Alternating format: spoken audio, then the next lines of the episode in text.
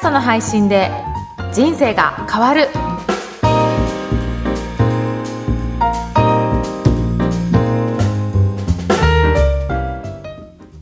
こんにちは、声ラボの岡田です。こんにちは、声ラボで番組を企画、制作しているベタです。この番組では、ポッドキャストを始めたい方に、音声配信の魅力を伝えています。今回もよろしくお願いいたしますよ。ろしくお願いします。岡田さん、今日のテーマは何でしょうか？はい。今回ははい、定期的に配信することの強みについてお話ししたいと思います。はい。あの、上ちゃんははい。継続するのって得意ですかね？とても苦手です。苦手ですよね。はい。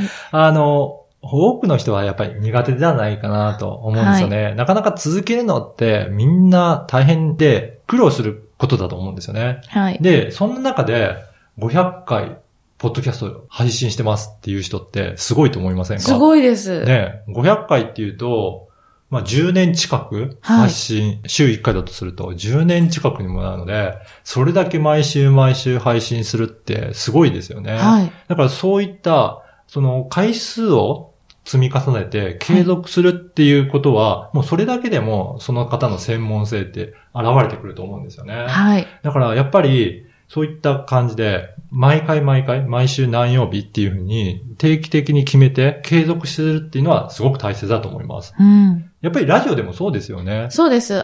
その定期的に配信することによって、リスナーさんの中でこう、ラジオが習慣化はいされるので、あ、水曜日であの方が DJ だから聞こうとか、そういったこう、曜日感覚、曜日をこう、認識しながら皆さん聞いてくださったりとか、はい。リスナーさんの中で習慣化されてるっていうのはすごくわかりますね。うん、そうですよね。はいやっぱり、配信する側もそうですけど、リスナーもこの曜日だから、あ、この番組だなっていうふうに思ってくれると、リスナーの習慣にもなっていきますもんね。はい。はい。で、継続するためには、ちょっとしたコツもありまして、え、ラジオだったら、はいもう毎週そこに行くっていうので、それが習慣になると思うんですけど、はい。ポッドキャストって自由に収録して配信できるので、なかなかそれが難しいんですが、あの、私がクライアントさんにお勧めする方法としては、まあ大体1ヶ月に1回、はい。まとめ撮りをしてもらうんですけど、それをもう収録日をあらかじめ、もう半年分とか決めてもらうんですよね。う。そうすると、あの、パートナーの方と、この日は収録日って先にそこを決めてしまうんですよ。そうすると、そこに向けて、準備がどうしてもやりますよね。ね。それをすると、そこの日には収録できるので、そうすると、あとは編集、配信と、流れ作業のように流れていって、で、定期的な配信ができていくっていう、そういったこととしてコツがありますね。なるほど。そういうコツを活かせば、うんこう習慣化自分の中でもできて、はい配信するのが当たり前にそうなっていく感じもしますね。ね。だから月1回の収録はもうだんだんだんだん当たり前になっていってうん、そうすると配信も定期的になるので、今度は収録しないと逆に気持ち悪いぐらいになれば、本当に習慣化できたことになるかなというふうに思います。岡田さんはどれぐらいの割合で収録されてるんですか、今。大体、えーっと、いろんな番組持ってるんで、それぞれの番組が月1回っていうふうに決めてますね。うん。そうすると、毎月1回どこかに行って収録するっていう、そんな感じでしてます。じゃあもうあれですね。きっと収録しないとうん。あ体が。そうですね。はい。もう、この番組は誰々さんで毎月会うっていうふうに、そんな感じになってますね。うーんあと、メリットとしては、はい。あの、情報発信としてはい、蓄積がどんどんできていくので、特にポッドキャストってアーカイブになるので、そうやって毎週毎週配信していくと、それだけでも情報が蓄積するので、で、配信していくと、それだけアンテナも張ってることになるので、インプットとしての情報もやっぱり集まりやすくなりますよね。本当そうだと思います。うんはい。だからやっぱりそうやって情報発信していくと、それに関する専門性もどんどん深まっていくので、ぜひ定期的に発信していただければと思います。はい。やっぱりそれでネタが尽きるんじゃないかっていうね、心配される方も多いので、はいそれでちょっと、えーポイントをお話しすると、私もどういうふうにネタを集めているかっていうと、Google に Google アラートという機能があるんですね。はい。これどういった機能かというと、はいキーワードを登録しておくと、そのキーワードに関するニュース、ニュースリリースとかの記事が自動的に送られてくるっていうサービスがあるんですよ。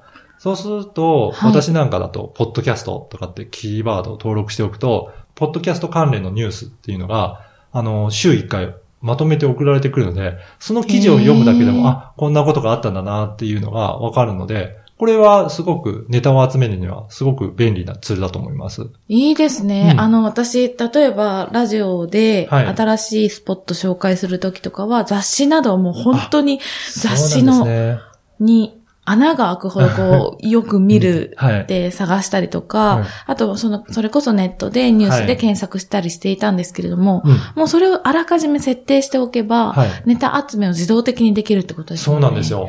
だからそこも一つのツールとして活用していただければなというふうに思います。そうすると情報をアウトプットをし続けると、まあ、自然とインプットも入ってくるようになるので、ぜひ、あのー情報発信を定期的にすることをお勧めします。はい。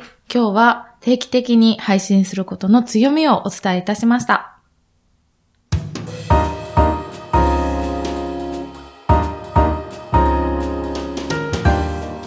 続いてはおすすめのポッドキャストのコーナーです。今日ご紹介する番組は何でしょうか？はい。今回は、数字に強い社長になるポッドキャストということで、はいこの番組は中小企業診断士の方が配信されている番組となります。はい。で、えっ、と、この番組は、その中小企業診断士の先生と税理士の先生が対談して、それで情報を発信してるんですが、もうタイトルにあるように数字に強い社長になるということで、やっぱり、あの、税務関係とかおはい金のことって、起業する上ではすごく大切ですよね。はい。で、それをちゃんと数字で分析して、会社の状態がどういう風になっているかっていうのがすごくわかりやすく解説されている番組ですね。うんなかなか普段社長だとね、数字苦手っていう方も多いと思うんですけど、はい。この番組を聞いて少しでも、あの、慣れていただければなというふうに思ってます。うん。私が聞いたときはですね、うん。その数字のこともですけれども、その経営はイコール組織ともほぼ一緒だということで、はい。組織づくりも大切だというお話をされていて、はい。そのいわゆるこう経営、経営バリバリっていうところ、プラスこう少しこうチームで頑張っていこうよっていう話も聞けて、、そうですね、とても面白かったですね、うん、そうですね。それとか、あの、いろいろ数字だけではなく、いろいろな、あの、指標の見方だったりとか、経営に関するいろんな情報を取り揃えていらっしゃるようなので、あの、参考になるかと思います。で、こちらの番組ですが、今日の、あの、前半の活用のヒントのところでもお話した定期的に配信することの強みということを、まさにこの番組はされていて、はい、実はもう500回を超えている番組なんですよね。す500近い。52週ですから、本当先ほどもおっしゃってたように、10年近く。はい、10年近く。そうなんですよ。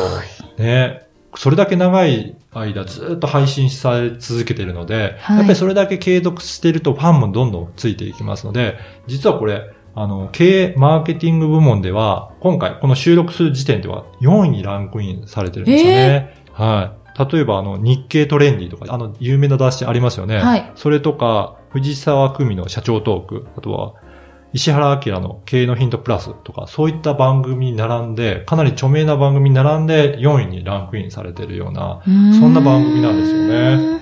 やっぱり継続して配信し続けるって、それだけ信頼関係も構築されていくので、あの、それだけでもすごくいい番組になっていくんじゃないかなというふうに思ってます。私が聞いた回は、あの、この方がお一人でおしゃべりされていて、はいこう、いわゆる頭にジングルと言われるうんうん。ものだったり、あと BGM も特についていないものだったんですけれども、その、おしゃべりのみうんの番組だったので、はいこういった、あの、中身ということではなく、こういった構造だったら、うんどなたでも気軽にできそうだなということは思いました。ね門分野を、はい。はい、お話しする、お一人で語るうんってらっしゃっていて、なんかそのハードルも下がるんじゃないかなとそうですねあた。はいのーやっぱりこだわるところはこだわって、はいで、簡素にするところは簡素にすれば、すごく、あのー継続するのもやりやすいのかなと思います。うんで、最近スマホでも、あの、録音はできるので、はいそれで録音したものを発信するっていうだけでも、すごくいいかと思いますので、うんぜひ皆さんも挑戦していただければと思います。はい。